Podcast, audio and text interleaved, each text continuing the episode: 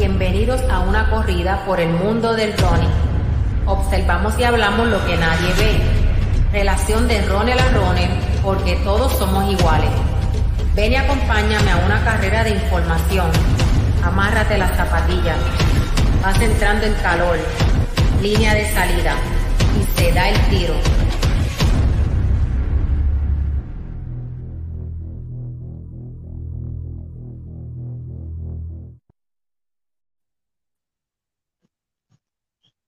Bueno, buenas noches a todos los que se están conectando esta noche. Esta noche tenemos tremenda entrevista. Eh, primero que nada, eh, me presento. Me llamo Carlos Martínez, administrador de la página de Solo Running. Eh, esta noche esperemos que esta entrevista. para, para, para, para, para, para, para, para, para, para, para, Carlos, Carlos, se me adueñó del show, ¿qué es lo que está pasando? ah, perdona, perdona. Mira, te, te, papi, te confundiste. Borinquení y Ronald Club. es así. Esta ah, noche, esta noche, esta noche en colaboración eh, estrecha, Borinquení Ronald Club y este Solo Running, este, pues vamos a estar de este José Alicea de Solo Running y, y, y este servidor Carlos Martínez en una entrevista uh, fabulosa eh, con el gran entrenador bien conocido en Puerto Rico, eh, el señor profesor eh, Freddy Vargas. Pues para mí, para mí es un honor este, que me hayas invitado, Carlos, ¿verdad? Colaborar con ustedes y el invitado que tenemos hoy, que le, oficialmente le damos la bienvenida a Solo Running y a la página de Boris Roll. Saludos, Freddy. ¿Cómo estás? Saludos, José. Saludos, Carlos. Gracias por la invitación. Me, me siento muy honrado estar aquí con ustedes. Qué bien. Este, vamos para hacer una, breve introducción a, al invitado de hoy, ¿verdad? Freddy Valga. Vamos a hablar un poquitito de, de su de sus galardones, ¿verdad? Y de, su preparación. Deben quitarle este banner por aquí, rapidito, para poder leer bien. Ok, dice aquí, poco de lo, de, de lo mucho que, que puede, que, es Freddy Valga, ¿verdad? Él es mucho más que eso. Pero aquí tenemos que él es profesor del Departamento de Educación, profesor de Educación Física, profesor en Universidad Católica Santa María, eh, jefe entrenador de atletismo femenino y masculino de la Universidad Interamericana, trabajó en University of Puerto Rico, ¿verdad? En la UPR de Mayagüez, trabajó como profesor en el recinto universitario de Mayagüez, Trabajó como profesor en Interamericana University, Puerto Rico. Estudió ese, ¿verdad? Parte de, de Escuela Lola Rodríguez de Tío San Germán, 1961. Y estudió Educación Física Adaptada, eh, una maestría en la Inter de San Germán. Eso es parte, ¿verdad?, de, de, de la preparación de, nuestro invitado. Vamos por aquí, vamos a quitar la, la foto rapidito. Así que eh, Carlos, te dejo el show a ti. Muy bien. Pues eh, antes de, comenzar, ¿verdad? Y para, y para abrir el, el, apetito de los que nos estén eh, eh viendo, eh, quiero comenzar diciendo que Freddy ha sido una persona, un entrenador de muchos logros en, nuestro, uh, en nuestra patria, ¿verdad? Este, en el fondismo, impactó el fondismo de una manera increíble. incluso actualmente todavía la marca que se lleva de de la maratón en Puerto Rico, que la ostenta eh, Jorge Peco González, fue bajo la tutela de ese entrenador eh, Freddy Vargas y entre otros muchos como Angelita Lin y muchos, muchos otros atletas que él ha impactado y que los ha llevado a grandes logros. Eh, ya di, dicho esto, pues quiero empezar a, hacer este, ¿verdad? Una, una pequeña entrevista o, o para o conocer de su trasfondo cómo comenzó Freddy Vargas en, en, en, en el deporte eh, Freddy, eh, buenas noches, eh, oficialmente. Uh, ¿Dónde naces y este y cuándo comienzas más o menos este el proceso de, correr y eso como atleta?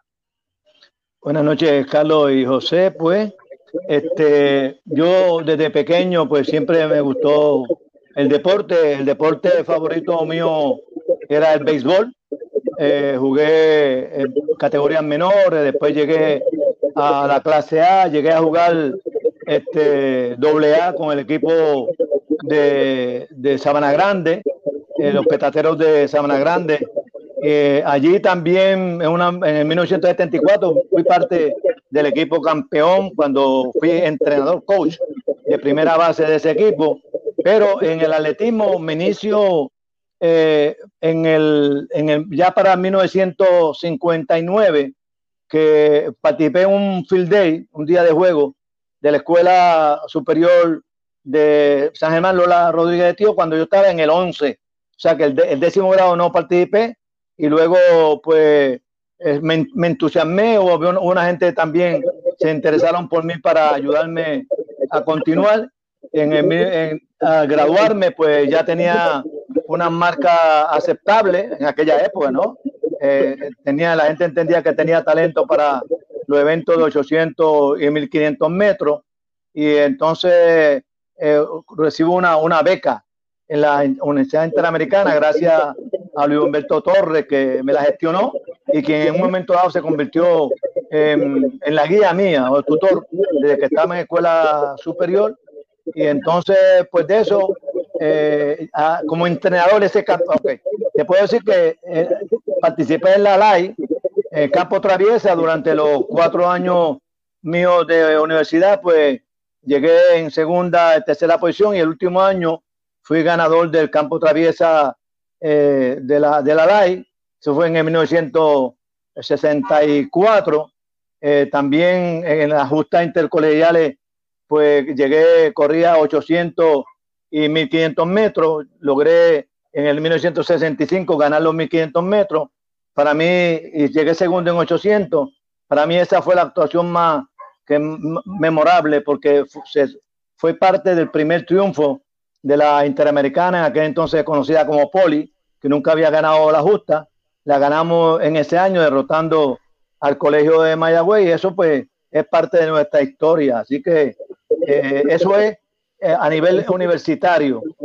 Eh, más bien, este, la transición como entrenador, pues oye, no lo hubo porque aún yo siendo estudiante de la Interamericana o del Poli, como te dije anteriormente, ya yo entrenaba a atletas de la escuela superior que venían a mí y yo, lo mismo que me daban a mí, los entrenadores que yo tenía, gracias a Dios, a un entrenador norteamericano que vino a Puerto Rico, se llama Charles Kegley, eh, vino a Puerto Rico y introdujo varios sistemas que eran desconocidos en nuestro país, pues lo que me daba Mr. Kegley, pues yo se lo daba a los atletas y ahí, ahí surge uno de los mejores atletas de la época, entrenado por mí, que era Julio Morales, que ahora está en Lares, pero es de mi barrio aquí en Sabanenea, y que Julio llegó a ser campeón de, de Puerto Rico en los 800 metros, y surge más o menos, yo siendo eh, atleta de la Interamericana, lo entrenaba él, siendo él de escuela superior,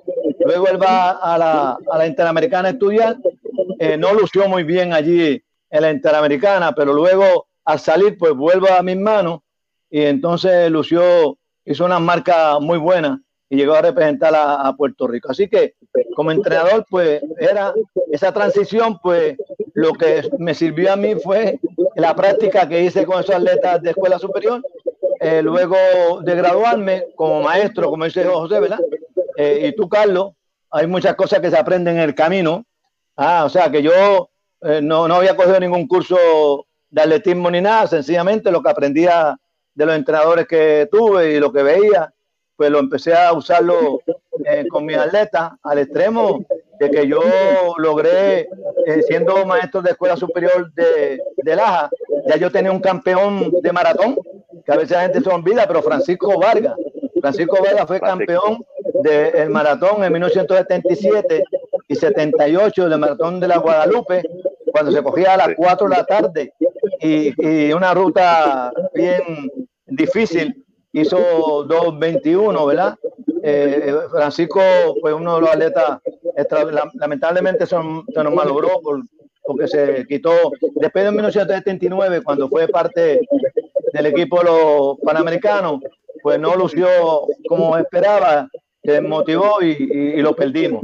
En esa época también tenía a Magali Morales, eh, como corredora de 800 y 1500, que fue campeona de Puerto Rico en esa época y también llegó a correr 42 kilómetros eh, y, llegó primera en, un evento que se celebró en San Juan. Así que e, esa es mi, transición como ah, atleta entrenador como escuela, dentro de la escuela superior, pues ya demostré que tenía habilidad y entonces es que la Interamericana se interesa por mí para entrenar. Entonces yo iba a la Interamericana, pero siendo maestro de educación física en la sin dejar de atender mi atleta, ¿verdad? Pues siempre lo, lo, lo, mantuve atendido, pero iba en las tardes y entrenaba al, al poli con el equipo femenino, que fue la oportunidad que me dieron, y lo logré, lo logré llevarlo a campeón de campo traviesa, subcampeón en 1981, y en el 82, pues, eh, viene un entrenador de, eh, de, México, se llama el doctor Ibarra, entonces eh, entrena a los varones, pero finalmente él me dice que le habían dado instrucciones de que tenía que entrenar el equipo femenino y masculino también, y entonces ahí, pues prácticamente yo, como me habían dado ese equipo a mí, yo era el que lo había eh, confeccionado y yo sabía que ese año debía ganar y eh, a, qué entrenador no le gusta que, ver los frutos, ¿verdad? Y lamentablemente, pues como él iba a hacerse cargo del, del equipo femenino, pues yo cogí y abandoné el, como el equipo de la Interamericana.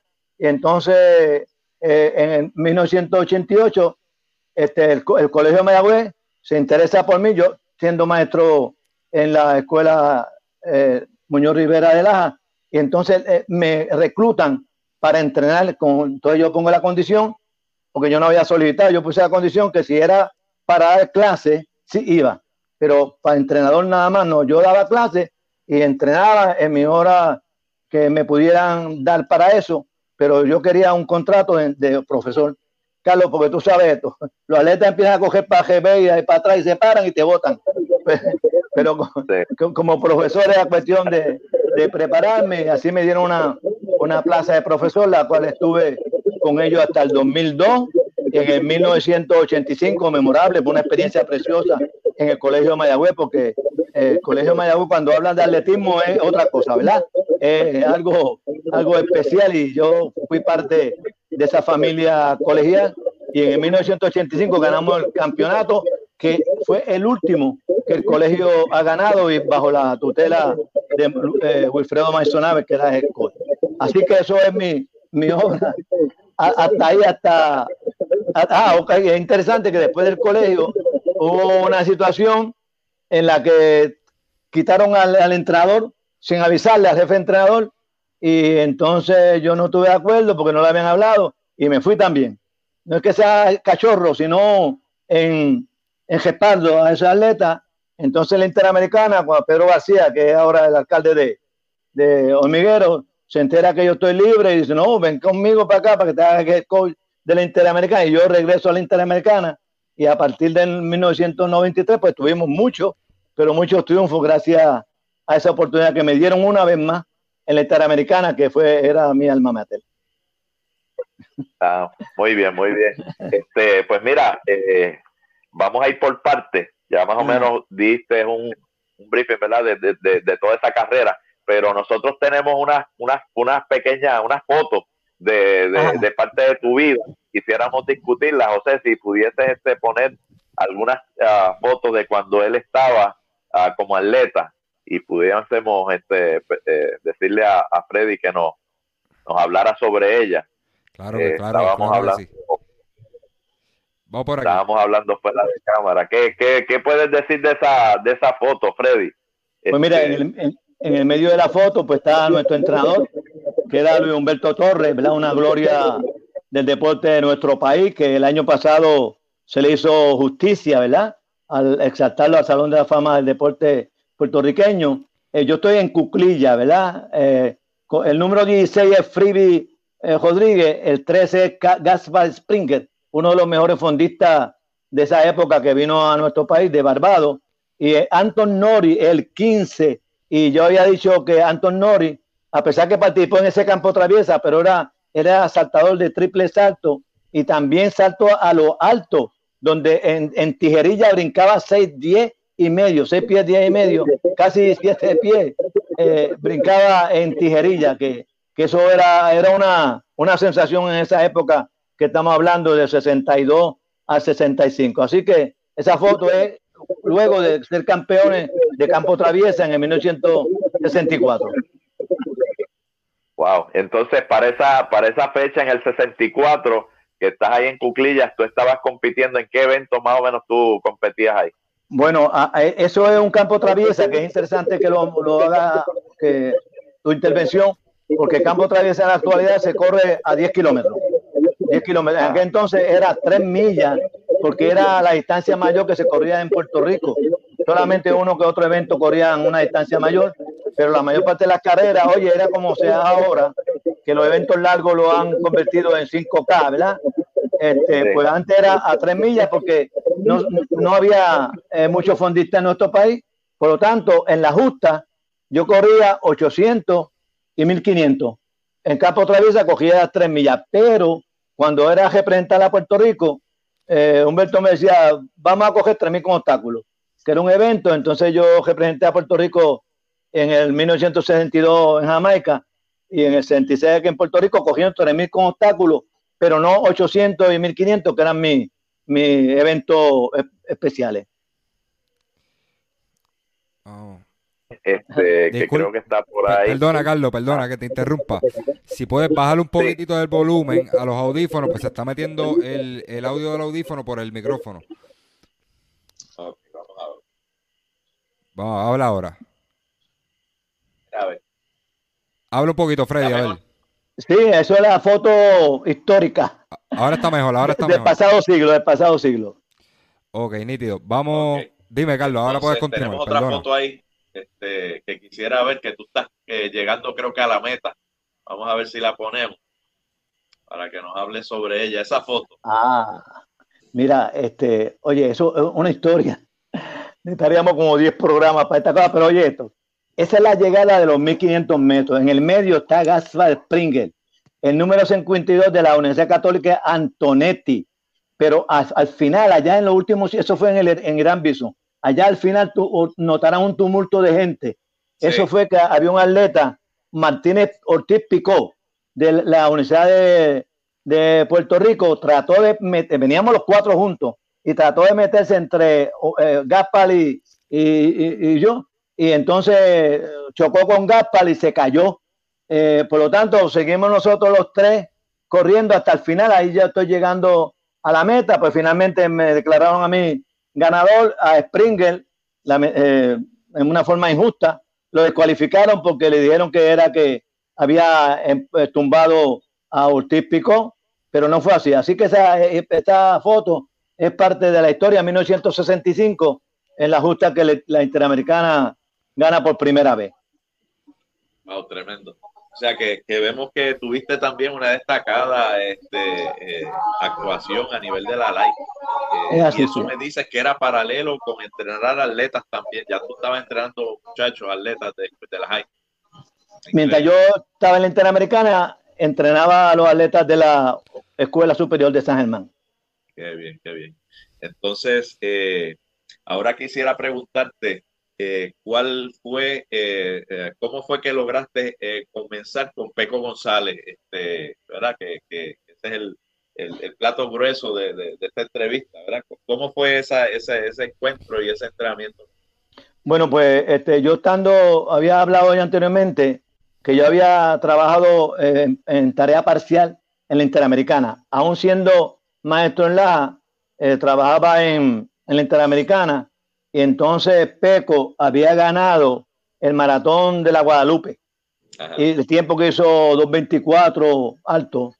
Entonces, un amigo, Carlos Itier, de allá de, de Mayagüez, pero que trabajaba en, allá en la Universidad de Utuado, me llevó a Peco, lo llevó personalmente, y yo pues no sabía ni qué era el que había ganado. Y entonces lo reclutamos en la Interamericana y a partir de eso, pues Peco, yo empiezo a entrenarlo. Peco luego deja la Interamericana, sin embargo, se mantuvo conmigo entrenando eh, por teléfono. Eh, Peco es algo bien, bien especial. Eh. O sea, por algo es que, es que llegó a ser lo que O sea, que aún entrenándolo por cogeo, por teléfono, pues él hacía lo que yo le decía, ¿verdad? Y finalmente pues logro extraordinario al extremo, que de 2.24, pues empezó ganando eh, las carreras con 2.18, luego estableció récord en Puerto Rico con 2.15, entonces vamos al maratón de, de 1981 en un zonal en Santo Domingo, donde se establece que la ruta había que darle 14 vueltas a la ciudad deportiva, allí en, en, Santo Domingo, en la ciudad de Santo Domingo, y llegó segundo detrás de Jaramé González, que era el que había ganado acá en los Panamericanos en 1979. Ahí llegó segundo y una marca muy floja, 2.26, porque era dándole vuelta ahí, bien, bien, bien difícil. Eh, vamos a Cuba en el 2000, en el, en el 1982, unos juegos memorables para nosotros, porque esos juegos se iban a celebrar en Mayagüez. Sin embargo, una situación particular de nivel político entre Carlos Romero Barceló y, el alcalde de acá de, Mayagüez, y finalmente le quitaron el dinero a, los juegos. Eh, Benjamín Cole era el alcalde de acá de Mayagüez. Entonces Cuba rescata los juegos y nosotros vamos allá y Peco gana el maratón eh, en una manera eh, bien interesante. Hay una anécdota allí que es que Peco va ganando, pero olvídate, una ventaja sobre Jadamé González, que había sido el campeón panamericano, había ganado el año anterior, le era favorito el cubano eh, González. Sin embargo, Peco le sacó una ventaja enorme. Ahí también estaba Pablo Doni, yo creía que también estaba, yo lo entrenaba en ese momento, yo entendí que íbamos a llegar 1 y 2, pero en el kilómetro 35, pues eh, se quedó eh, Pablo y no pudo lograr lo que nosotros queríamos. Pero cuando faltaba menos de una milla, eh, uno de los organizadores se acercó a mí, que yo iba en unos vehículos, y me dice, mira, Freddy, llama a tu atleta y dile que cuando llegue a la meta, tiene que darle tres vueltas a, la pista. Y yo, pero ¿cómo tres vueltas? Si es más que llegar. No, es que hay un problema con la, con la medición. Se midió, cogió por otro lado por lo tanto, para medirle, calculamos y tiene que darle tres vueltas. Quiere decir que cuando Peco llegó a la meta, en Tito Díaz González, que era el, que estaba narrando, narraba, ahí llega Peco, medalla de beso, ya tú sabes cómo era Nestito.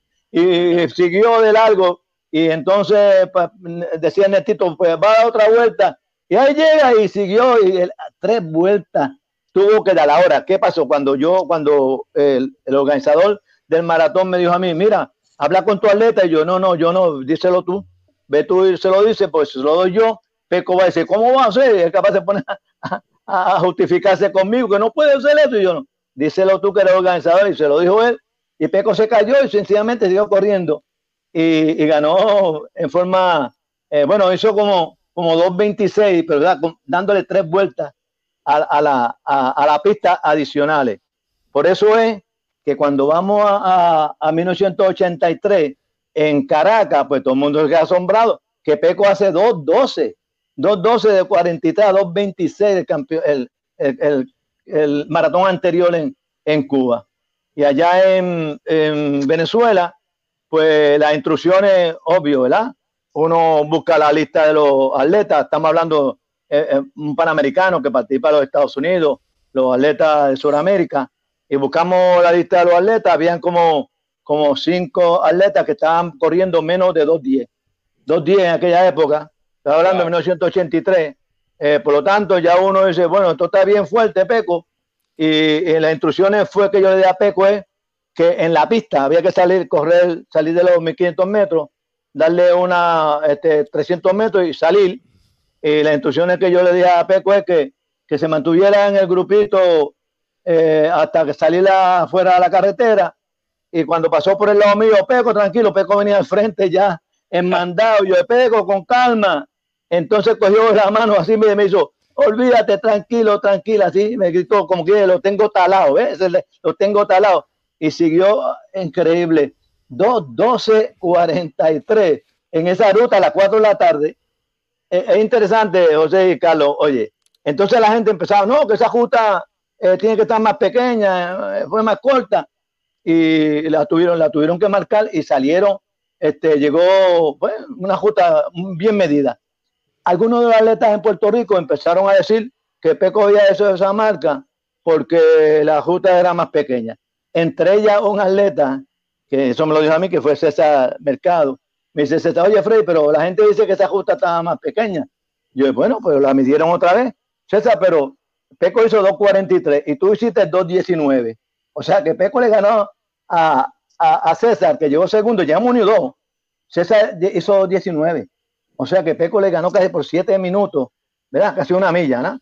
Y, por lo tanto, este, ahí se dilucide, ¿verdad? De que, de que la, fue la actuación extraordinaria de Peco. Ah, y cuando lo llevaron a hacerle el doping, para hacerlo el examen, por poco se, le dieron varias cervezas polar, polar, de esas grandotas, para poder si podía orinar, porque no, no podía, estaba deshidratado. Y finalmente salimos de noche del estadio hasta que le pudieron hacer la prueba de dopaje. Interesante. Sí, sí. Mira, este, quiero hacer un paréntesis ahí. No sé si, si José tiene algo que preguntar, pero yo quisiera preguntarte cuál fue el entrenamiento que tú diste para esa época, para ese 212, y qué indicadores te daban a ti de que estaba en, esa mejor condición que, que, que, nunca más estuvo, ¿verdad? Que, fue la mejor condición que él, que él tuvo en ese, en ese momento de su vida. Bueno, después de eso se mantuvo bajo 2.14 en, en tres ocasiones, ¿verdad?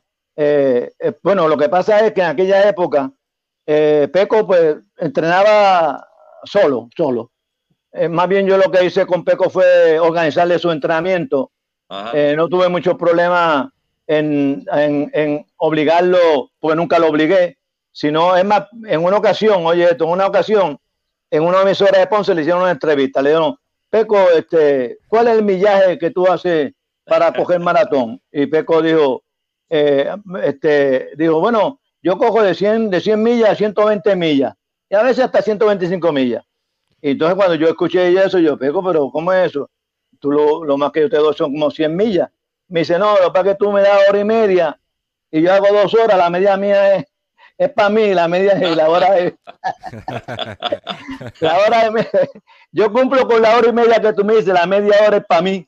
O sea, un atleta como ese, quiere decir que era, la razón era el fondo que él hizo, aparte de que yo le atendí haciendo canguro, salto, multisalto, ¿verdad? Este, algunos lo llaman back and forth o, back to back, eh, para mejorar la, la, velocidad, eh, o la estamina, el aguante, el aguante, ¿verdad? Que es más bien lo que llama estamina.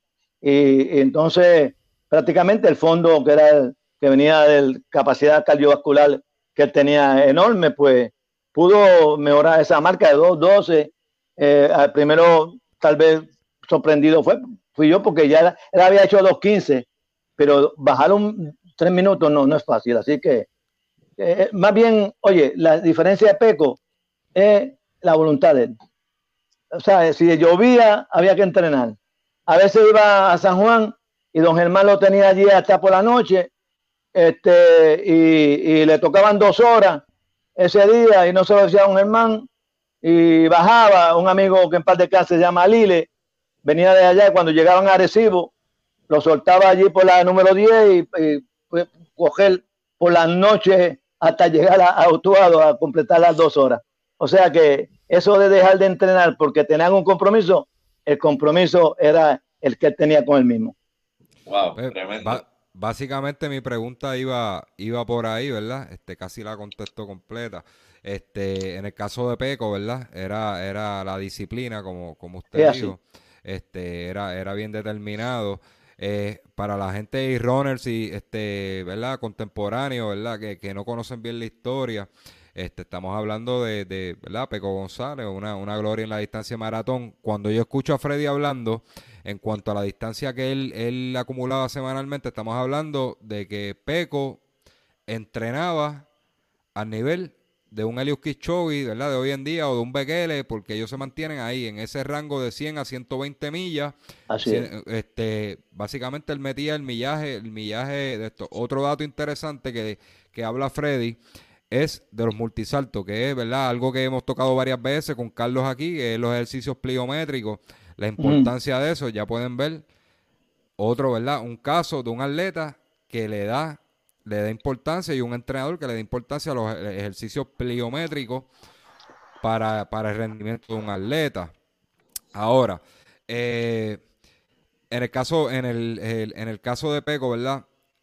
eh, usted como entrenador, ¿cómo usted se, cómo usted se sentía, verdad, al, lograr esos, esos tiempos y qué, como dijo Carlos, qué, qué indicadores este, le daban esa confianza o, en algún momento usted dudaba de que él podía tirar esas marcas?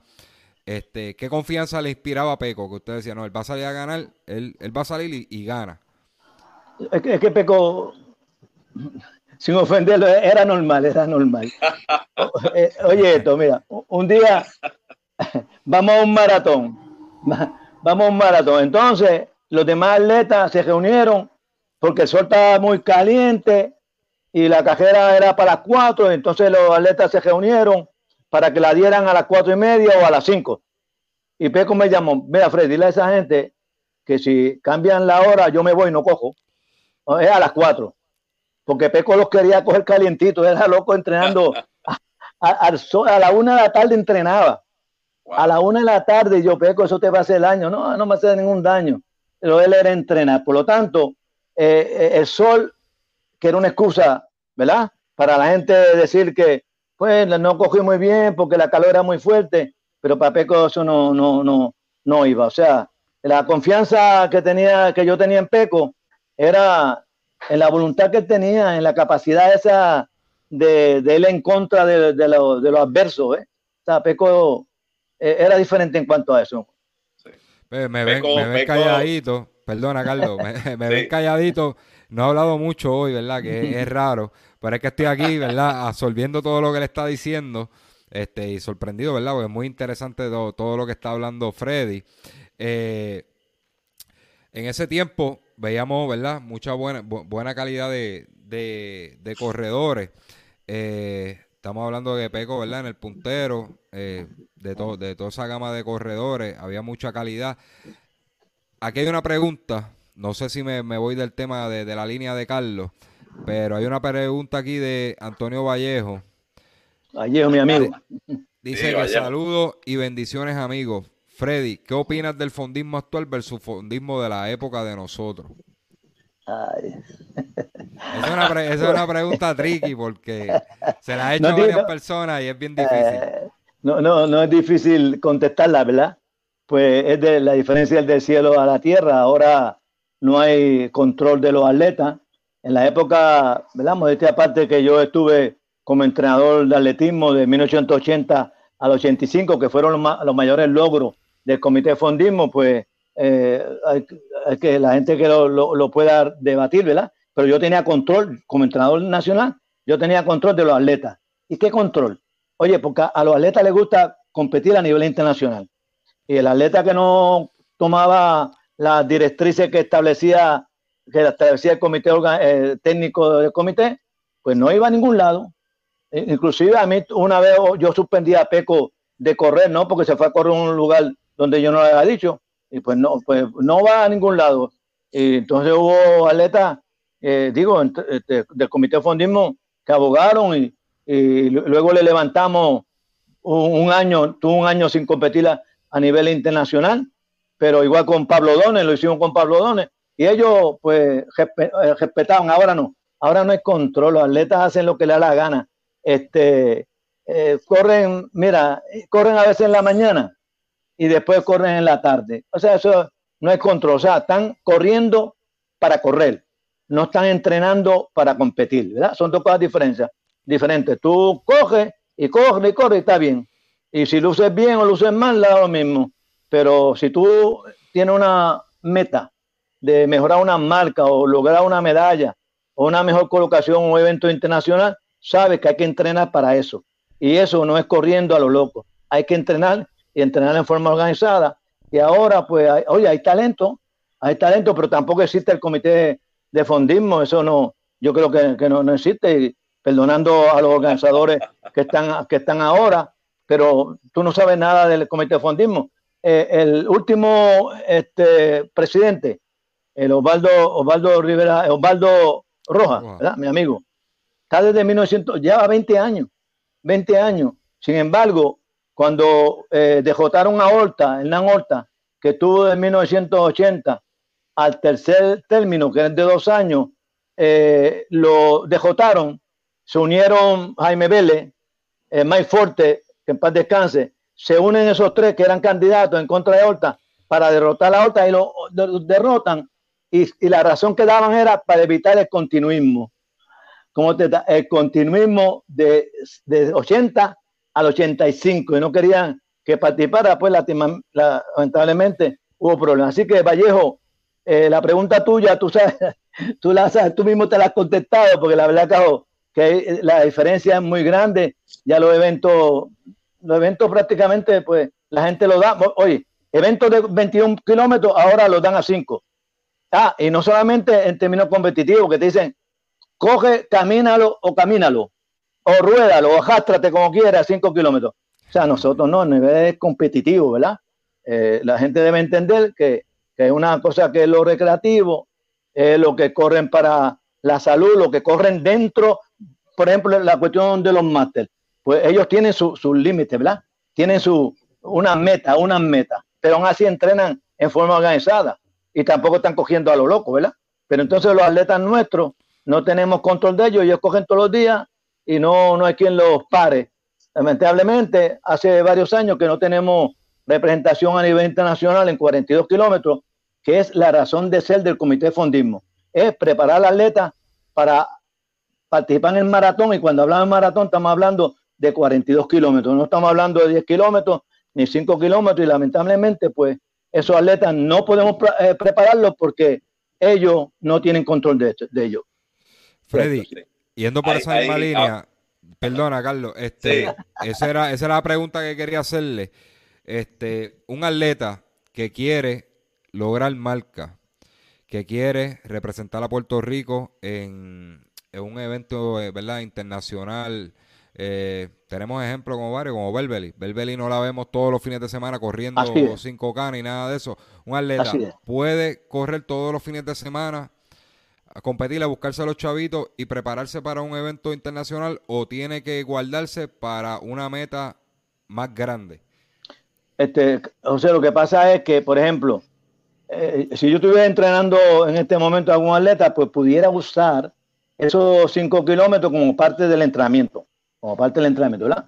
Pero el trabajo de fondo, que es lo fundamental en, en, en la preparación de atleta de distancia larga, pues no lo puedo este, disminuir porque los atletas vayan descansados para coger cinco kilómetros para tratar de lucir bien, porque la otra semana descansan también o, limitan el entrenamiento de larga duración para estar descansado. Por lo tanto, esa condición, que es fundamental, la condición que se logra fundamentalmente a base del fondo, no se logra porque el atleta lo que está cogiendo son 5 kilómetros, 5 kilómetros.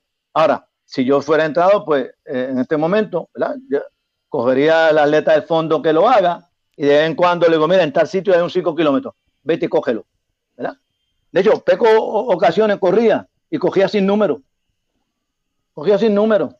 ¿verdad? ¿Por Porque era parte del entrenamiento. ¿verdad? Pero este, ahora no, ahora como tú dices, José, la, peseta hay que buscarla, ¿verdad? Un atleta dijo, a mí los, trofeos, con los trofeos yo no, no hago compra. Yo hago compra con los chavos que me ganan, así puede ser la, hay que entender también eso.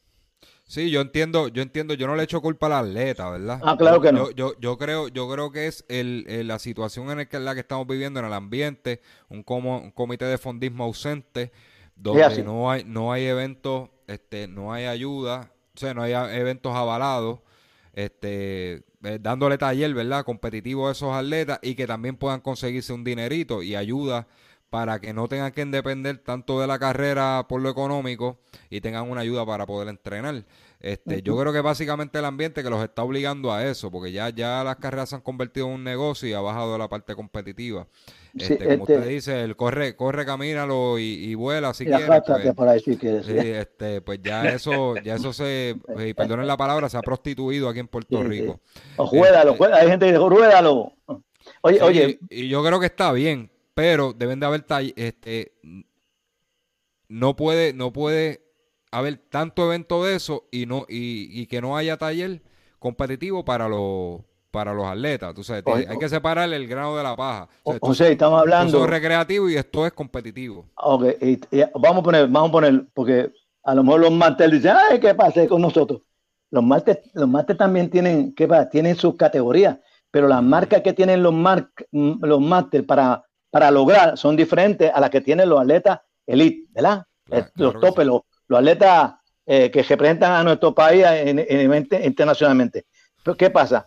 Que ahora mismo se perdió los incentivos que había que darle gracias a, Osvaldo Rivera Cianchini, eh, Cheto Roja, eh, eh, Efren Benier, que paz descanse, de Cuamo, que buscaban la manera que esos atletas participaran a nivel internacional, buscaban la manera. Entonces, mira, tú vas para, para el maratón de Táchira en Venezuela, vas para el maratón San José, vas para este, Peachtree en Nueva York y, vas para Boston. Y entonces esos atletas, oye, tenían en la mente no solamente representarnos a nivel internacional en Juegos Centroamericanos, Panamericanos Mundiales, sino que iban a, mira, mira, a montarse en un avión, porque aquí dicen, vamos, vamos a montar en el avión, porque algunos, si no así, no, no se montan, iban a diferentes eventos, pero son incentivos que ya no se hace. Ahora los atletas no van a ningún lado, a ningún lado, y eso pues eh, el, comité de fondismo lo perdió, porque antes la gente que era responsable del comité de fondismo, que era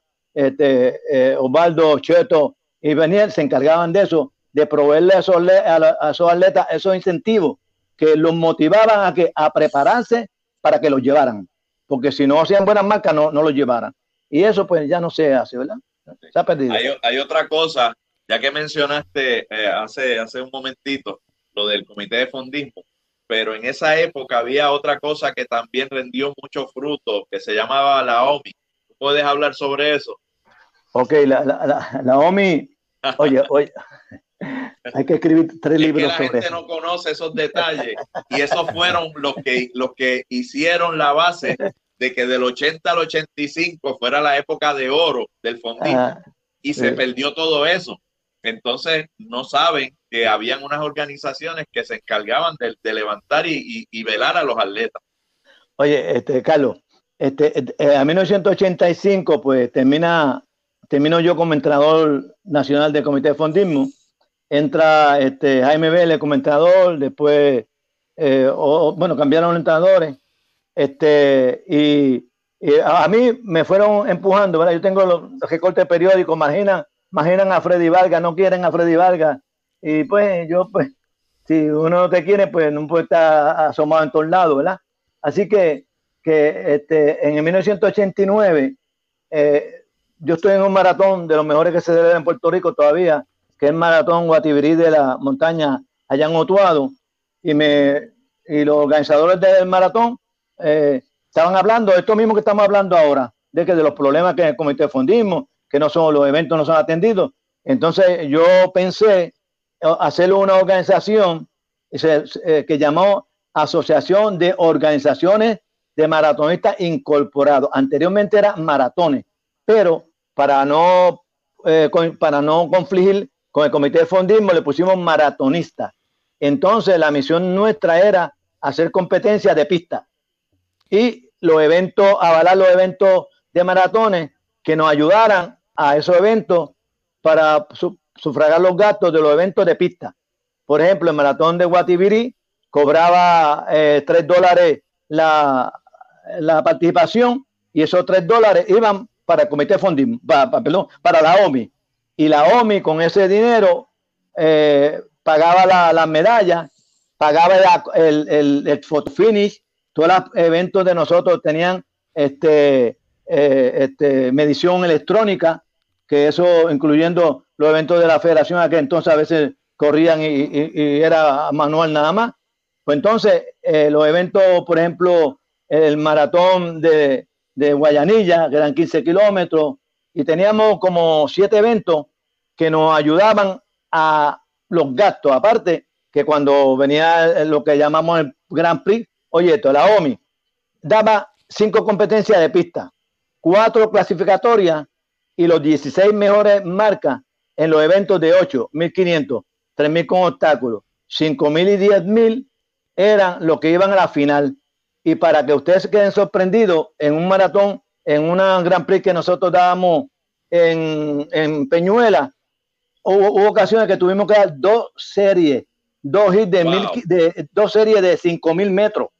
cuando la Federación de Atletismo eh, anunciaba 5 mil y, no habían cogedores. Llamaban 10 mil no daban cogedores. Si nosotros le, ayudábamos a la federación, que era siempre lo que nosotros entendíamos que queríamos ayudar, y nosotros eh, esos eventos los dimos en diferentes lugares, llevamos eventos a, casi todas las pistas de Puerto Rico, Carcaño, Alicea, eh, bueno, allá en este allá en, en, Bayamón, ¿verdad?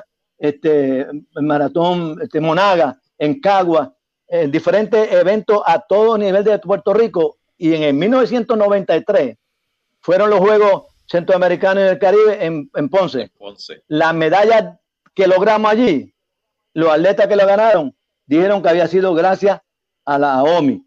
¿Por qué? Porque el taller que tuvieron fueron las competencias nuestras, porque la Federación de Atletismo muy pocos eventos daba y cuando los daban no se presentaban los atletas de 5.000 ni de 10.000 metros.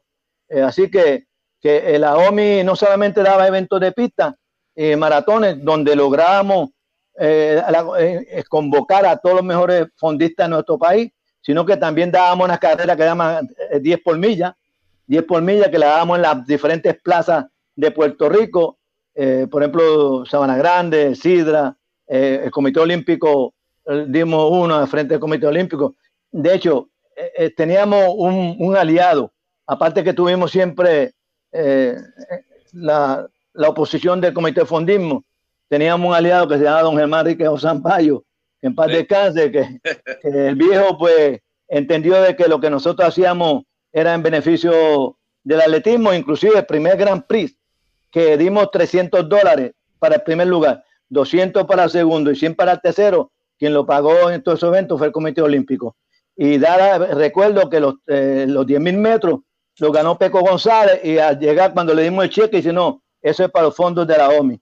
Eh, de eso se trata. O sea que, que nosotros hicimos una gran aportación, estuvimos como 16 años, pero era dando traspié en contra, tratamos de entrar a la Federación de Atletismo como un organismo asociado que nos iba a dar la oportunidad de, lograr eh, un aval de diferentes firmas comerciales, porque la, la, gente entendía que nosotros estábamos opuestos a todo pero si este, y eh, eh, Luis Rivera Toledo eh, dijo que mientras fuera presidente no, no nos iba a aceptar y gracias a Luis Rivera Toledo, pues la OMI nunca pudo estar en la, en, en la Federación de Atletismo como nosotros queríamos ayudar. De hecho, la federación no nos quería en, la, en su parte de organismo, pero nos daba para que nosotros el evento de 5.000 metros y los de 10.000 metros de la OMI fueran los campeonatos nacionales de la, de la Federación de Atletismo.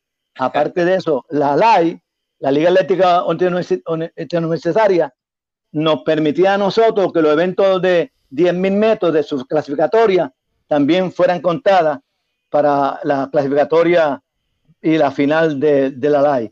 Así que nosotros hicimos un trabajo, la OMI, eh, los atletas pueden hablar, la caja tú me dices, vamos a bregar con eso, pero ya a esta altura muchas gracias por invitarme. Pues mira, eh, este, un segundito, José, y, retomas la palabra. Eh, yo diría el gran refrán que dice, apunta Cucho, apunta Cucho, porque si queremos levantar el deporte, cojan oído y tomen nota de todo lo que se ha hablado aquí. Este, y yo quisiera, este, antes de que, luego de que intervenga José, que entonces ahora mencionemos este, la intervención tuya con Angelita Lin también. Pero José, ¿qué tú ibas a decir? Yo quiero, quiero de esto, ¿verdad? Quiero hacer mención de, un casito de un ex atleta tuyo. Está bien curioso, me escribió porque tiene mucho cariño Freddy y es importante resaltar esto. Este, él se llama José Fornés. Ah, José. Es una persona bien agradecida. Mira lo que él me escribe aquí.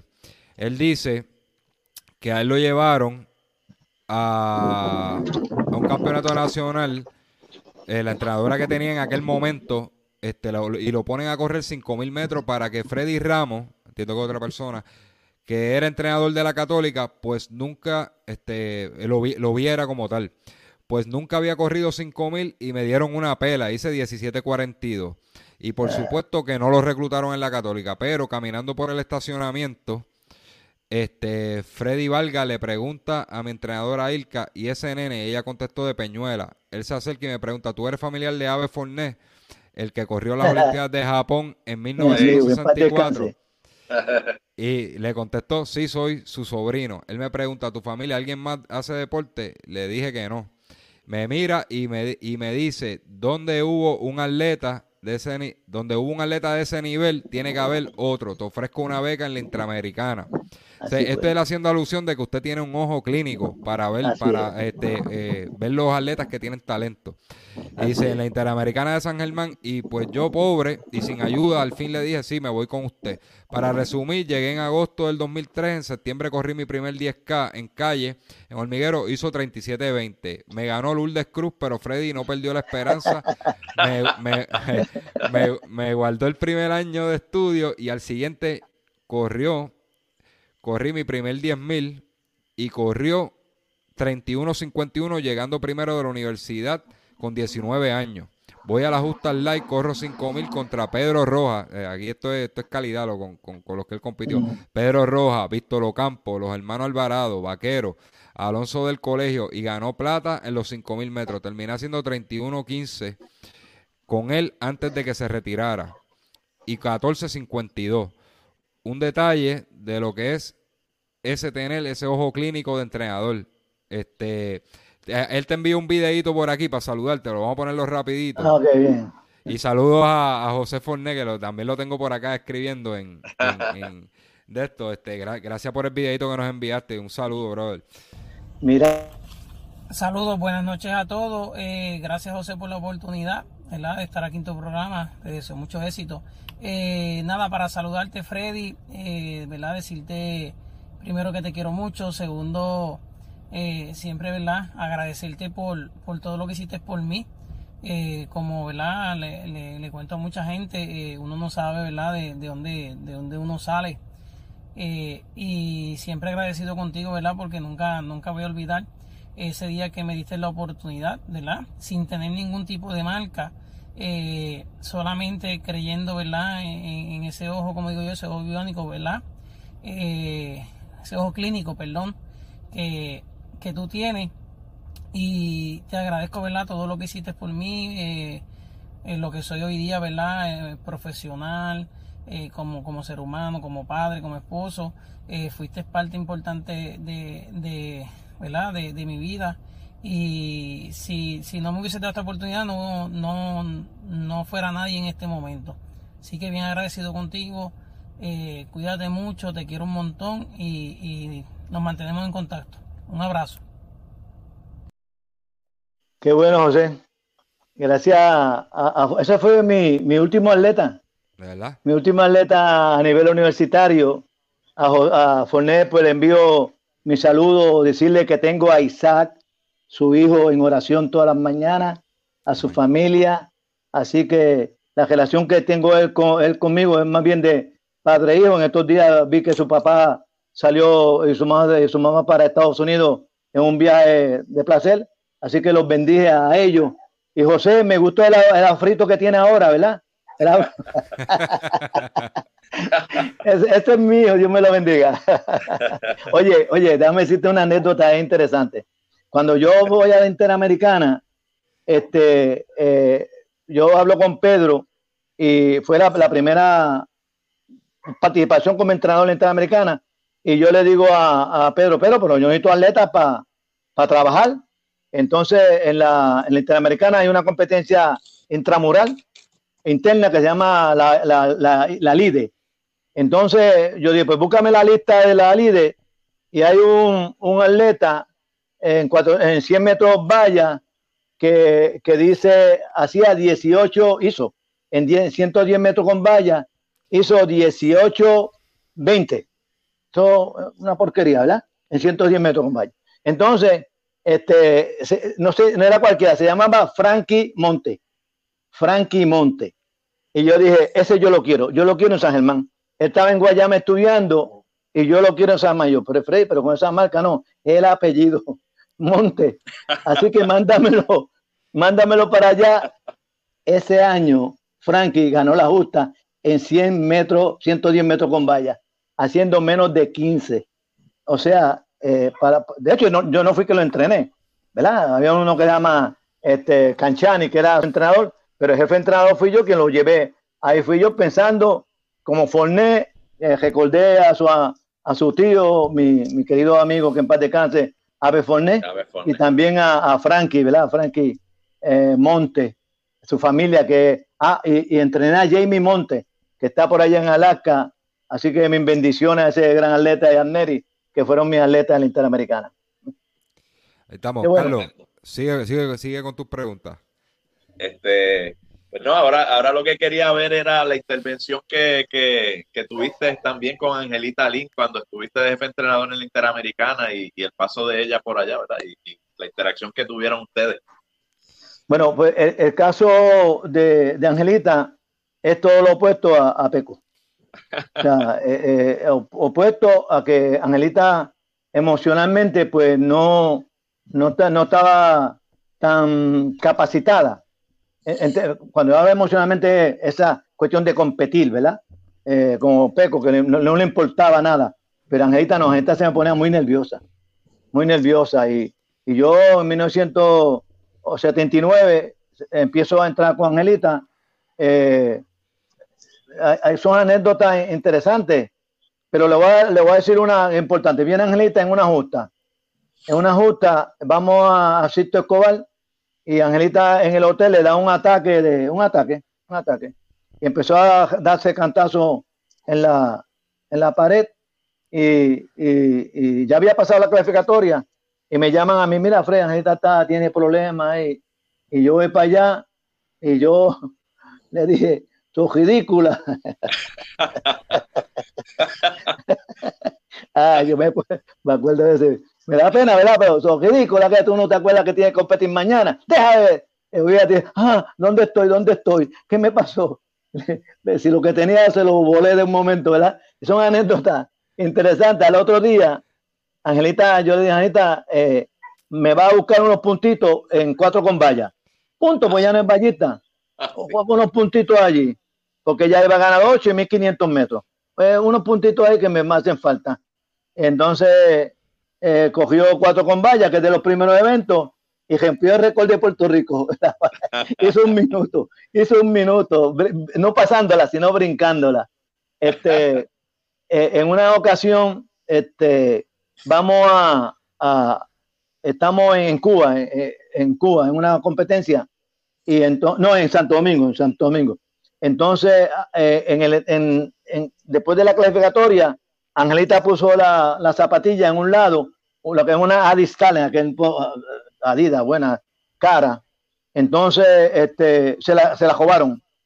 Y entonces Angelita me dijo, no, que, que, yo, con esas no que yo cojo bien y ya aquí, ven, te preocupaba porque así se ponía muy nerviosa. Y ella entendía que con esos clavos era que podía correr bien. Y yo, ah, y yo, entonces yo cogí, llamé a Puerto Rico a un amigo eh, que era que estaba a cargo de, de la, de la Dida acá en Aguadilla. Y me dijo, Freddy, pero yo, bueno, yo te consigo los, los clavos. Y, y, los mandó en un avión, un avión a, a, este, a, a Santo Domingo. Y ya Angelita estaba calentando. Cuando mira que busca a Freddy Vargas acá en el portón de control. Y ya Angelita tenía otra zapatilla, pero estaba contrariada porque no tenía los zapatillos. Y en ese momento llegaron las, las zapatillas de, de Puerto Rico para que Angelita una zapatilla nueva de Adidas, ¿verdad? Que era que le ayudaban en, en, los, materiales. Y entonces pudo ganar los eventos. Pero son detalles que, que son diferentes, ¿verdad? al Peco, que no le importaba, ¿no? Angelita era, eh, pero, de hecho, Angelita, como, igual en términos de disciplina, como ella, ninguna, ¿verdad? Era, y, la, y la famosa carrera en, en, Cuba, este, la ah. cubana, esa fue tremenda anécdota. Bueno, este, eh, eh, antes de eso, Angelita cogió 1500 metros. Ajá, 1500 metros. Entonces va corriendo, dando la vuelta, faltando una vuelta, más bien faltando 500 metros.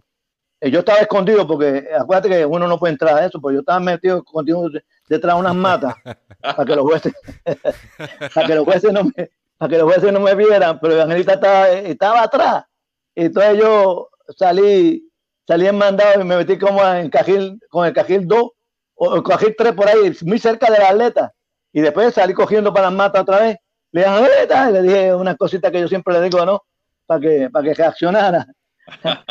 ella decía, no cooling monging, no cooling monging. Esa era la palabra que yo la decía. Ah. Y, ella se molestaba. Y Angelita empezó a correr con un, con un coraje. Y entonces pasó eh, en la primera vuelta, cuando faltando una vuelta, eh, eh, empezó a correr, pasó en la curva y se fue al frente todo el tiempo y ganó los 1500 metros. Cuando viene los, los, 800 metros, ahí Angelita pierde porque se desesperó en la llegada. Faltando unos, unos 15 metros, se desespera, empezó a dar movimiento con las manos. Entonces Neri McQueen, en uno de esos movimientos, que a lo mejor no lo, no lo hizo a propósito, pero le agarró la mano, la viró, caen las tres, tres atletas. Yo entendí que Angelita era la que había llegado primero, pero Angelita se tardó en caer al suelo.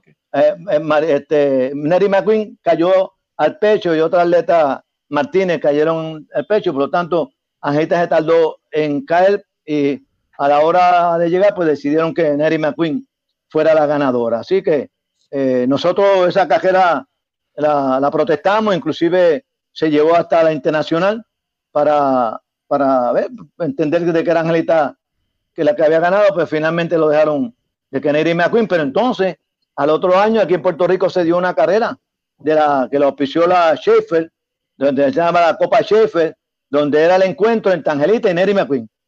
Y la ganadora, Angelita, le iban a regalar un carro. Angelita ganó, le ganó a Neri McQueen aquí y le regaló un cajito que, bendito que, le hacía falta en ese momento. Qué bueno, qué bueno, tremendo. Pero Angelita es un, este, José. Pues mira, dentro de, mis dudas, eh, ¿qué, práctica, ¿qué prácticas este, se hacían antes, verdad, para el entrenamiento del fondismo? Que, que usted entiende que se han perdido hoy en día, ¿verdad? Y que sería bueno traerlas de vuelta de, en cuanto a entrenamiento, ¿verdad? La carrera puede ser también. Eh, muchas, yo sé que muchas prácticas se han perdido. ¿Cuál, cuál usted entiende de que, es importante que se traiga de nuevo que dentro de esta cultura de, y entrenamiento de fondismo? Bueno, yo creo que, lo que es fundamental es, el fondo, ¿verdad? El fondo. Cuando anteriormente eh, en, en, el maratón de 42 kilómetros tú leías de que había una barrera en los 30 kilómetros una bajera en 30 kilómetros, de que después que yo pase esa bajera, eso era lo que se escribía en aquel entonces. Eh, nosotros entendimos, ¿verdad? A base que yo también tuve la oportunidad de coger unos cursos con unos entrenadores de gran nivel como Tadeo Kemka, que entendía que el poder del fondo era la base, pues este, la razón para romper esa bajera era el fondo, porque la mayor parte de los atletas entrenaban muy poco, muy poco eh, fondo, muy poco millaje para correr. Por ejemplo, si tú vas a correr, un, mira esto, tú vas a correr un maratón y tu, tu, meta es, presidente para los martes, son 3 horas 40. Oye, aunque sea gateando, tú tienes que pasar, eh, eh, experimentar eso en el entrenamiento, esas 3 horas 40. No es que vayan mandado a, nivel de cajera, pero que lo sienta, que la, la sienta. El pueblo el, cuerpo lo, lo, sienta, lo asimile, ¿verdad? De manera que cuando tú vayas a la carrera, tú vas a correr un, un, paso mayor, pero ese sistema cardiovascular y muscular, que llaman, lo que llaman la estamina, ¿verdad? Que eso aguante, aguante, la puedas eh, tolerar. Pero si no haces el fondo, ¿verdad? Ahora, el fondo naturalmente no lo va a hacer todos los días. Hay una eh, dosificación que llaman, ¿verdad? Variar la, las distancias, eh, un trabajo fuerte pues de, larga distancia, pues merece un, descanso, eh, no un descanso que te acuestes, sino menos, menos distancia. Eh, yo entiendo que es necesario los trabajos de, de cuesta, porque, por ejemplo, la gente me decía a mí, ah, Freddy no cree en la, en la fuerza, no, no usa pesa. Pues, pues claro que yo no usaba pesa. ¿Por qué? Porque yo entendía que para el atleta, para hacer pesa, el entrenamiento de pesa es como el, fondismo como tal, es el entrenamiento de pista, que hay, que tener unas repeticiones, hay que ver unos descansos, hay que hacer esto. Por lo tanto, si yo no tengo nadie que me supervise al atleta en el gimnasio, pues yo esa fuerza, que no es la pesa, ¿verdad? Eh, la pesa es el medio. Por lo tanto, esa fuerza yo la usaba ¿dónde? En, en las cuestas, en las cuestas, subiendo y bajando, subiendo y bajando, ¿verdad? esa era la fuerza que yo hacía, escalera, ¿verdad? Los multisaltos, ¿verdad? Ya para, para los máster que se olviden de los multisaltos, ¿verdad? Porque se pueden partir las piernas, pero por lo menos las la cuestecitas, subir y bajar, no, no, le viene mal. Entonces, eh, entrenamiento base, fundamental, son los farlek, que es una velocidad variable, ¿verdad? El tramo, hay diferentes clases, eh, está el, el eh, dirigido, ¿verdad? Está el opcional, el que tú coges, puedes coger 100 metros rapidito y cogerte largo, dos minutos largo, o cogerte eh, es, coger una milla fuerte, descansar esto y coger, o sea, ya eso es dirigido, pues ya tú le has establecido al atleta lo que va a hacer, pero opcional es que el atleta lo diga, ve una cuesta, la voy a subir con ganas y la voy a bajar como puedo, eso es opcional, pero farle es igual a las repeticiones, si tú lo haces bien, que tú haces en la pista y, te lesiona menos, ¿verdad? Porque la, la, pista, pues, a veces este, te deteriora bastante.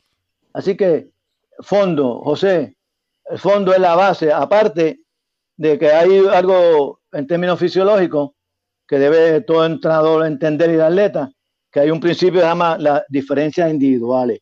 Las diferencias individuales quiere decir que el atleta que yo le doy, lo que yo le daba a Angelita, no se lo podía dar a Maribel Bulgo, ni se lo podía dar a Janet Núñez, porque cada cual tiene una constitución eh, física natural que viene de caja, de la casa, por lo tanto, este, yo no puedo darle lo mismo. Así que yo tengo que entender el atleta para ver qué trabajo yo puedo usarlo, que vayan a, la medida de ese atleta para lograr lo que yo quiero. Mm.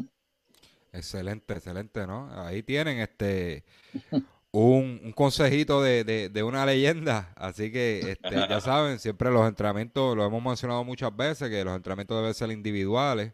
Este, si no hay, ¿verdad? Este, en cuanto al gimnasio y esto, ¿verdad? Levantamiento de pesas, los pliométricos también lo hemos dicho aquí, que eso es una opción para poder despertar esa velocidad en los músculos.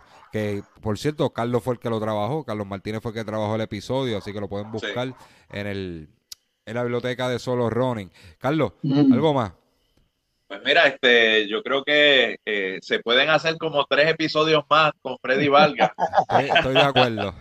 pero, pero la verdad que ha sido una entrevista maravillosa. Yo creo que ya hemos, este, estamos pasaditos de tiempo. Este, eh, es, de verdad eh, triste que, que, que, no se pueda hacer, ¿verdad? Se puede extender más, pero la verdad que ha sido bien enriquecedora eh, la experiencia, el bagaje que tiene Freddy y, esas experiencias que, que, nos ha dicho, ah, que yo creo que hay que, lo que mencioné, tomar nota, porque él estuvo y fue de las personas que influyó que en ese momento, en los años 80, el, el deporte, específicamente el fondismo, estuviera donde estuvo en aquel momento.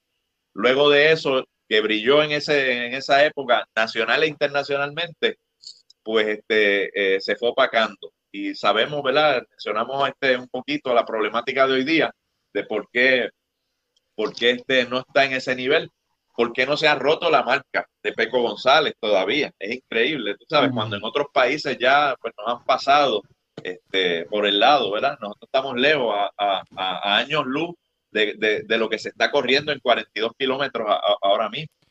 Pero la verdad es que hay que, hay que hacer una reflexión eh, tanto de, nosotros como los que amamos el, fondismo, eh, y llevar este mensaje, yo creo que a la federación, a, donde haya que llevarlo y tocar y, empezar a traer ideas, nuevas ideas, y, o traer no nuevas ideas, la rueda está inventada. Traer lo que funcionaba.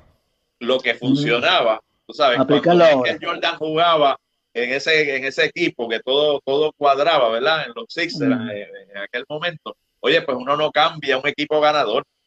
Este, eh, se vio que eso fue lo que pasó en esos años, que, echaron a un lado lo que estaba funcionando, pero hay que rescatarlo, hay que buscarlo donde está guardado y decir, mira, esto funciona, vamos a traerlo a ver qué, podemos hacer. Y yo sé que eso no va a estar, no, no va, no va a ser de un día para otro, de un año para otro, pero hay que implementar esas medidas para que de aquí a unos años, a, mediano o largo plazo, podamos brillar nuevamente a nivel nacional e internacionalmente.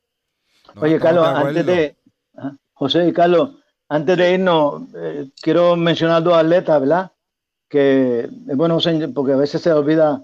Yo también tuve a un atleta que se llama Carlos Claudio Cabán. Claudio, Cabán fue, fue medallista de Puerto Rico en unos Juegos Zonales Centroamericanos del Caribe. Y es bueno porque a veces la gente se olvida. Claudio Cabán, pues, llegó a mis manos prácticamente eh, en cero, más bien recomendado por, por Julio Morales de Lares, y logró una medalla y, y fue un gran atleta que, nos representó también en el Mundial de, de Los Ángeles. También, por último, quisiera recordar a José Luis Chegui Torres, Chegui Vélez, que fue tal vez mi primer atleta en Laja, que estuvo a nivel nacional. Lamentablemente, pues en eso coincide cuando yo me voy a estudiar a, a Nueva York, a la Universidad de Nueva York, cuando hice mi maestría en física adaptada. Eh, coincide que yo me tengo que ir de la escuela, de la escuela superior y dejo a Chewi, que era un talento enorme, ya estaba a nivel de conjunto con Jadamés Vega, eran los atletas de escuela superior mejores de ese momento. Cuando yo regreso, pues ya no era lo mismo. Eh, aún así fue a Calle a estudiar con José, con Jojo Ortiz, ese grupito, pero ya estaba desmotivado, dejó de, entrenar, se fue, se fue para los Estados Unidos y en estos días, pues, me enteré que, falleció y por eso es que, que lo, en la memoria de él lo quiero recordar porque fue un, un gran atleta, un buen amigo y ser humano. Excelente. Freddy, te quiero hacer una pregunta, me la contesta si quiere, ¿verdad? Bueno, no te quiero comprometer. No es de política, ¿verdad? No, no es de política, no es de política. Ni de maletines. Ni de maletines, Ni de maletines perdidos. No, no, eso. Este, básicamente de, de, esta nueva cepa de corredores, sí, ¿verdad? Usted tiene un ojo clínico. Si usted fuera a escoger uno para entrenar, ¿la cuál usted escogería para la distancia de 42 kilómetros? Hay un muchachito ahí, me parece Alexander Torres eh, eh, oye, es que hay mucho, pero esa, esa atleta me gusta porque es fajón. Es fajón. Y, tengo entendido que quien lo entrenaba al principio era su papá, ¿verdad? Por lo tanto, eh, quiero a los padres a veces no es tan fácil entrenar a los hijos. Y si él tuvo éxito con, con él, pues quiere decir que tiene talento. Pero oye esto, al comité fondismo, si yo estuviera ahí, hay cerca de más de 30 atletas, más de 30 atletas jóvenes que están bajando de 35 en 5 kilómetros. Ahora, si nosotros queremos que hagan 29, ah, jamás los vamos a encontrar. Pero tú coges esos atletas, 30 atletas, que se comprometan, de esos 30 tú los entrenas y, los comprometes, finalmente se van 10, te quedan 20. De esos 20 tú sigues entrenándolo y comprometiéndolo y quedan 15. Y esos 15 son los que tú vas a bregar con los recursos que tenga para representar a Puerto Rico, prepararlo comprometerlo. ¿Y cuál es el compromiso? Tú quieres representarnos a nuestro país, pues tienes que someterte a estas normas. Pero ahora mismo eh, no hay nadie que lo organice, no hay nadie que lo identifique. Ellos corren a lo loco porque no tienen nada, nada, no hay, no hay ningún control de ellos. Pero hay, oye, hay talento y ustedes que están cerca del fondismo se dan cuenta que en esos maratones hay muchachitos que, se le nota el, físico, el, tipo de su, cuerpo. Es prácticamente unos fondistas para desarrollar, pero si no lo atienden, eh, le dan la oportunidad, le, lo incentivan, mira, te vamos a llevar a, te vamos a llevar a Nueva York, a Pittsburgh, te vamos a llevar al maratón de Táchira, te vamos a llevar a San José, te vamos a llevar, entonces atleta pensando en ese viajecito, oye, así eso funciona todavía, al atleta le, le gusta representar, tú le das una camiseta de Puerto Rico, ah, y que con el pecho inflado, eso todavía funciona, pero si tú crees que piensas pensar, eh, os digo, piensa en buscar un maratonista para que nos compita cuando haga 2.14 o 2.15 o 2.12 para que nos represente, hay que trabajar, hay que prepararlo. Y para prepararlo, tú necesitas tiempo y necesitas eh, dedicación, ¿verdad? Buscarlo, dedicar, identificar los atletas y dedicarte a ellos. Eso es mi consejo. Gracias, gracias, brutal, este Freddy. Pues mira, eh, estoy de acuerdo, Alexander Torres es un corredor que es muy guapo. Este sale, sale a correr, bravo, sale bravo. a correr y hay que matarlo en la raya. Eh, sí, sí. Y, y, solo, y solo he comentado a él este, que esa es la parte que me gusta de él, que, que, él, siempre sale a dar un espectáculo. Pero, a, coger duro. Pero te coge viernes, sábado y domingo. Hay, Que, hay, que, hay que cuartelarlo, pero para eso necesita los incentivos. Sí. Ah, esa es la cuestión. Necesita los incentivos para que no tenga que buscarse los chavitos por ahí, ya tenga con qué este, vaquearse, como dicen, ¿verdad? Claro, claro. Y pueda, y pueda entrenar para un ciclo olímpico. Pero sí, está interesante. Y yo creo que, como dice Carlos, podría, pudiéramos estar hablando aquí dos, tres horas de todo lo que hay que hablar y, y lo, cuando salga un tema lo vamos a invitar nuevamente, ¿verdad? Claro que sí, a la porque, orden. Porque sus palabras son sabias, ¿verdad? Eh, vio una generación, la generación actual viene de una generación exitosa, donde salía mucho, mucho, mucho, mucho talento y logramos medallas en el fundismo. Y, y esas ideas hay que, hay que hacerlas, hacerlas notar. Carlos, ¿tienes algo más? Pues yo creo que ya podemos concluir con, con, con esas palabras que dio este Freddy la verdad que, yo creo que no hay nada más que decir, nada más que darle las gracias por estar aquí con nosotros y permitirnos este, esta entrevista. Y como tú dijiste, hay que llamarlo nuevamente porque en alguna otra ocasión traerlo, traerlo de nuevo para que siga compartiendo sus anécdotas y, y, de ese caudal de conocimiento y experiencia que tiene para, para esta generación nueva. Pues, Carlos, el programa era tuyo hoy, este, despídelo. Bueno, pues buenas noches a todos. gracias, este Freddy, por, por eh, estar con nosotros. Gracias, José. Este, gracias por invadir este el programa tuyo, José, este, esta noche. Pero oh, esta colaboración, ¿verdad? Este junte ha sido maravilloso. Este, aparte de los maletines y, la, y, ¿verdad? Este, y las votaciones, hay que hacer alianzas hay que hacer alianzas para poder gobernar esto. Así que la alianza que hicimos, José, con solo Ronin y Borinquenial, le está dando un ejemplo al pueblo de que, de que hay que aliarse para, para lograr cosas. Este, gracias, Freddy, y gracias a José. A la orden, a la orden, Carlos y José, encantado de haber estado con ustedes. Hoy saludo a toda esa gente, yo sé que muchos de mis amigos estuvieron ahí presentes. Pues muchas gracias a todos. Nos vamos con el comentario, la contestación de Alexander Torres, que nos estaba viendo que estamos totalmente de acuerdo, Alexander, que él estaría dispuesto a representar a Puerto Rico con gran orgullo, pero aquí nunca ayudan al corredor y toca costear todo y la vida en estos momentos y más si hay familia no es fácil. Estamos de acuerdo contigo y vamos a ti, brother. Así que cualquier persona federativo que está viendo esto, ahí tienen un buen candidato para representar a Puerto Rico, a cuartelarlo, pero él necesita ayuda. O sea, él no lo puede hacer solo ni costearse los viajes tampoco. No es fácil. Así, tiene que, con esto los dejamos. Nos vemos. Buenas noches. Buenas noches.